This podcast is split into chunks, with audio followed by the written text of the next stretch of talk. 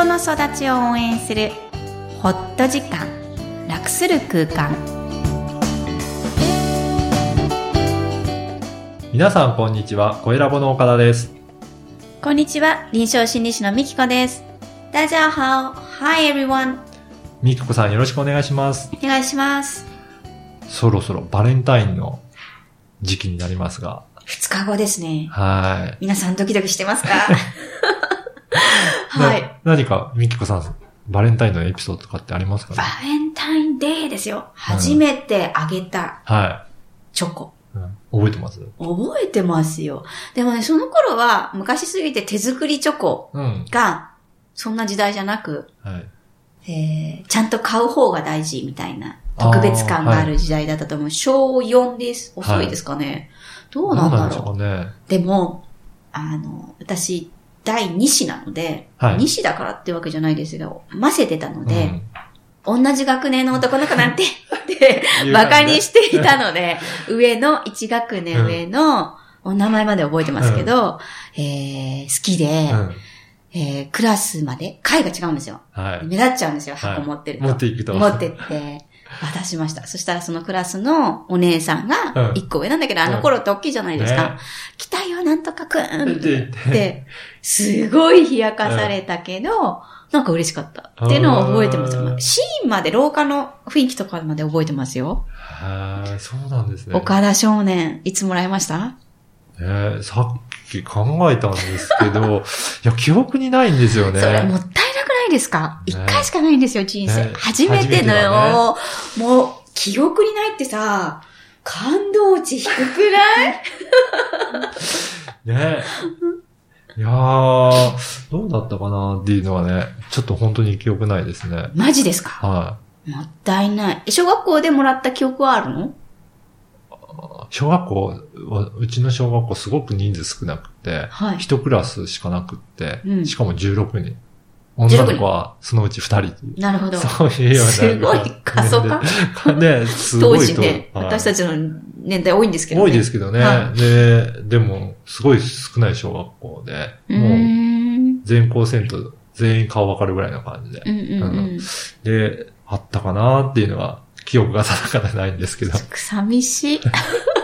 皆さんは初バレンタイン。ね。これからあげる人も初かもしれませんが、はい。日本ではね、チョコがまあ産業チョコレート会社の企画でこうなっていますけど、もともとアメリカではこう感謝とか愛情を示すえー日なので、アメリカにいた頃私も学校の先生にカードをあげたりとか、はい。カードを送り合うっていうことで、ですね。今はね、あの、友チョコでうん。子供たちは女の子同士あげてて、いい傾向になってるなっていう感じはします。う。はい。でもパパももらえるといいですね。いいですね。はい。皆さんもいっいぱいもらってください。はい。では、今回のメインテーマですが、Q&A ということで質問が来ております。カウンセリングに来る方ってどんな悩みで来るんですか？こんな質問なんですけど。ありがとうございます。で、多いんですかね？こういった方って。いい質問ですね。うんみんな知りたいとこだと思うんです。はいどこまでが言っていいのか、うんどこからが悩みなのか、うんとか、あなんか基準をね、結局知りたがるんですよね。そうですよね。そのままでいいんですって言ったってみんな信じなくって、うーん、助けてって言わなきゃいけないような気がしてる。うんどんなイメージですか岡田さんいやは。もう本当に困って困って、もう自分じゃどうしようもない時に、やっぱり助けてもらうっていう、そんなイメージがあるんですけどね。そういう場合も、精神科に行くかもしれないですね。あーあーで、まあ、ね、行きたくない人いっぱいいるので、はい精神科で働いてる自分は、必ず、よく来てくれましたって褒めるんですね。うん。嫌じゃないですか、うん精神科。そうですね。うんはいですが、精神科じゃない場面で、えっ、と、カウンセリングとか面談をしてるときは、こういう質問すごい最初から、は途中でこういう質問になるんです。うんそういえば皆さんこういうことで来ますか？とい。うん。あ、やっぱり自分はそこまでじゃないと思ってるけど、でもちょっと聞いてみたいなっていう時に、うん。自分が異常なのか、うん。普通なのかっていうのをか、やっぱり確認したいっていうことですかね。正常と異常のね、うん。狭間、そこをすごく知りたいっていうんですが、正直申し上げまして、その背景には、質問の背景には、自分は大丈夫でしょと確認したい。あの、専門家にあなたはそこまででないと、太鼓判を押されたい。っていうのがありますね。大丈夫なことを確認したいんですね。それでいいと思います。はい。で、みんなひどくないって言われたいし、うん。あの人よりはマシだって思いたい時期だってある。うん。それは決していけないんではないんだけど、最終的には自分は大丈夫って思える自分がカウンセリングを受けるゴールなんですね。うん。だから、最初は他者比較で入ったとしても、はい究極他者比較に、えーしならなきゃいけない自分っていうのはどうしてなんだろうとうか、ん。他者比較しなくてもいい自分ってどういう境地に行けたらとか、何がそう影響しているのかっていうのを見つめていく行為がカウンセリングなので、はいどちらかと自分が自分を探求するうん。っていう時間なんですね。うんカウンセラーは、えほぼ質問が90%を占めます。うん。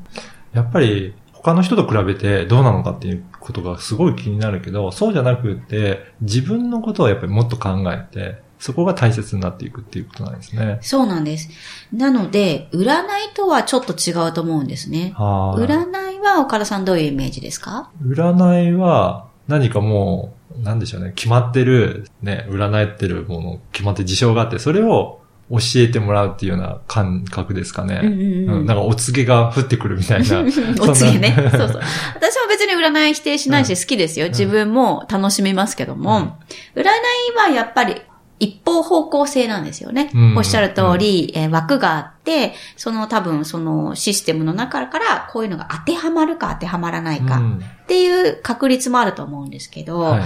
それとはやっぱり違うんです。うん。カウンセリングは自分の中にある枠をうん。逆に自分が見る、うん。気づくとか知るっていう行為なので、唯一無二、うん。同じ枠の人はいない。はい。外には答えはないっていう考え方です。うんだから何をじゃあするのっていうことなんですけど、はい質問をされることによって自分がこだわってることを知ったりとか、はいそのこだわりがいい影響に与えてるのか、もしくはそれは今の現状にはいらないものなのかっていうのを取捨選択するお手伝い？はい。うん。みたいな感覚だと思います。じゃあ最初の悩みとしては人との比較であったりとか、そういったところだったんだけど、うんやっぱりいろいろ質問されたりして、うんそこで自分は何をこだわってるかそういうふうに思ってるのだっていうのをやっぱり発見するっていう、うんそんなことですかね。そうですね。うん大体それってあの人間関係に出てくるので、うんどうしても人間関係の中で生じる。はい。えー人間関係をパターンで見ていくと自分のこだわりも見えてくるっていうところですかね。はい。では本日のポイントをお願いいたします。はい。自分を見つめる行為は普段からやっています。一方で知らない自分を広げることもカウンセリングでは可能です。えー自分が認められる手段でもあります。えー人の話も聞けるようになることが良いことなんですね。今日はどんな感情が待っているか楽しみです。ポッドキャストを確実にお届けするために、購読ボタンを押して登録をお願いいたします。みきこさん、ありがとうございました。ありがとうございました。バイバイ。